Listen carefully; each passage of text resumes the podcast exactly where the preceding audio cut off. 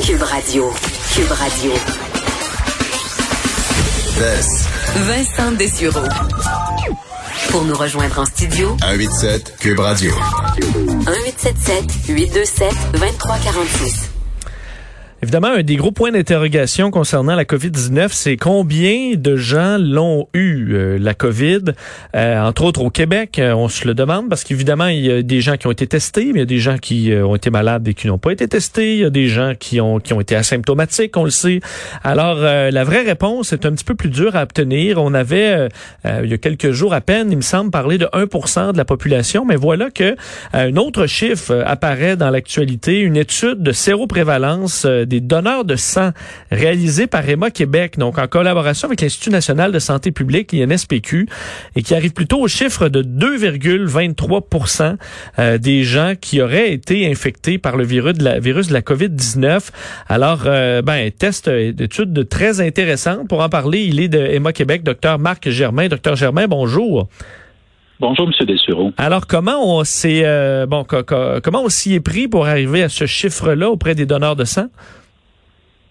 Ben, en fait, euh, dès les débuts de la pandémie, là, les, nos collègues de la santé publique euh, se posaient euh, toute une série de questions. Puis une question à laquelle ils voulaient obtenir une réponse, c'est de savoir quelle sera la proportion de la population qui sera touchée par par la pandémie suite à la première vague. Alors, il y a toutes sortes de façons d'envisager cette question-là.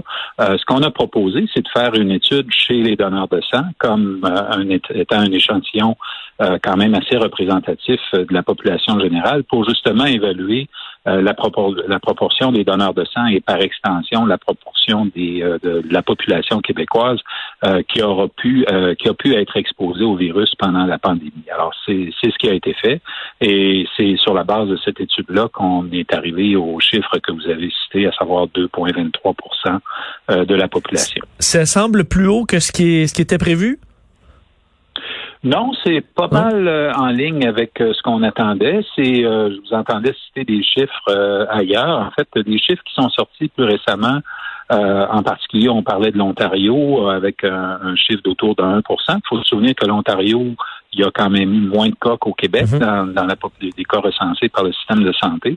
Alors, les chiffres québécois et ceux de l'Ontario sont pas mal cohérents. Là, on a à peu près le double en séroprévalence. C'est à peu près le cas pour mhm. les cas répertoriés par euh, le système de santé. Donc, non, ce, ce n'est pas euh, ce n'est pas une grande surprise. Est-ce que quand même, on s'imagine les gens qui, euh, qui font des, des, dons de sang chez vous, c'est des gens qui sont quand même conscientisés à, la, santé, qui sont empathiques, parce que bon, c'est quelque chose qu'on fait pour les autres, un don de sang au, départ. Est-ce que c'est un échantillon vraiment quand même précis, alors que ceux qui se foutent des autres, qui sont imprudents, qui ont fait des parties pendant la COVID-19, ben eux, euh, ils sont peut-être moins enclins à aller donner du sang chez Emma Québec?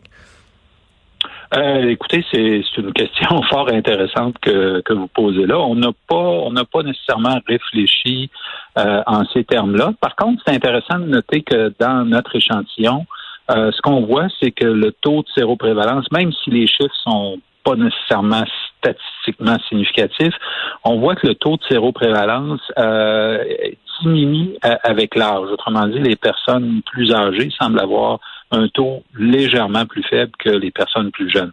Peut-être que ça, c'est un reflet du fait que euh, les gens plus âgés, parce qu'on a quand même martelé le message que les gens plus âgés sont plus à risque de faire des complications de la COVID. Alors peut-être qu'ils ont fait davantage attention pour ne pas euh, contracter l'infection. Euh, mais c'est une hypothèse intéressante que vous soulevez. On n'a pas les données pour répondre de façon précise à la question que vous posez. comment ça se passe au niveau des dons de sang présentement chez Emma Québec? Est-ce que, bon, évidemment, les façons de faire, quoi que c'est déjà du personnel qui est assez prudent, surtout dans les cas de dons de sang, est-ce que vous, vous cherchez davantage de, gens? Est-ce que vous êtes euh, assez stable dans vos, euh, dans vos réserves ou il y a une inquiétude? La, réserve va présentement très bien. la, période estivale, faut toujours, faut se souvenir que c'est toujours assez difficile. Les gens sont, sont en vacances, peut-être moins enclins à prendre le temps d'aller donner du sang. mais on a, je dois dire qu'on on a mis vraiment les bouchées doubles, sinon triples, pour s'assurer qu'on puisse traverser la période estivale.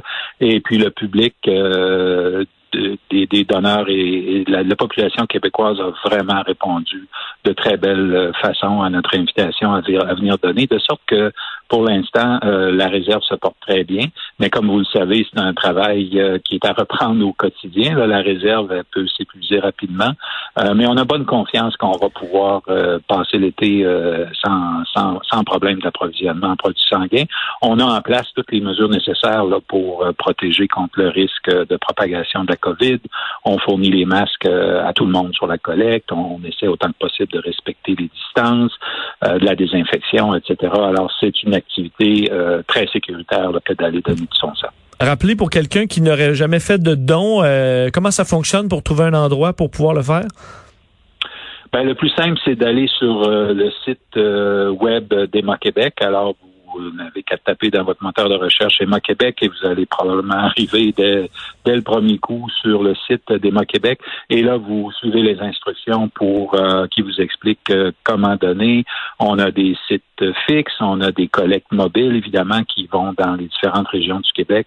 Alors, euh, il y a très facilement moyen de trouver un, lieu de collecte et on prend rendez-vous dorénavant. Ça, c'est un autre changement qui est survenu avec la COVID. On, on, prend rendez-vous pour pour son don de sang. Donc ça, ça réduit les chances euh, d'avoir à attendre trop longtemps une fois rendu sur le site de collecte. On en prend euh, bonne note et l'invitation est lancée. Docteur Marc Germain, merci infiniment.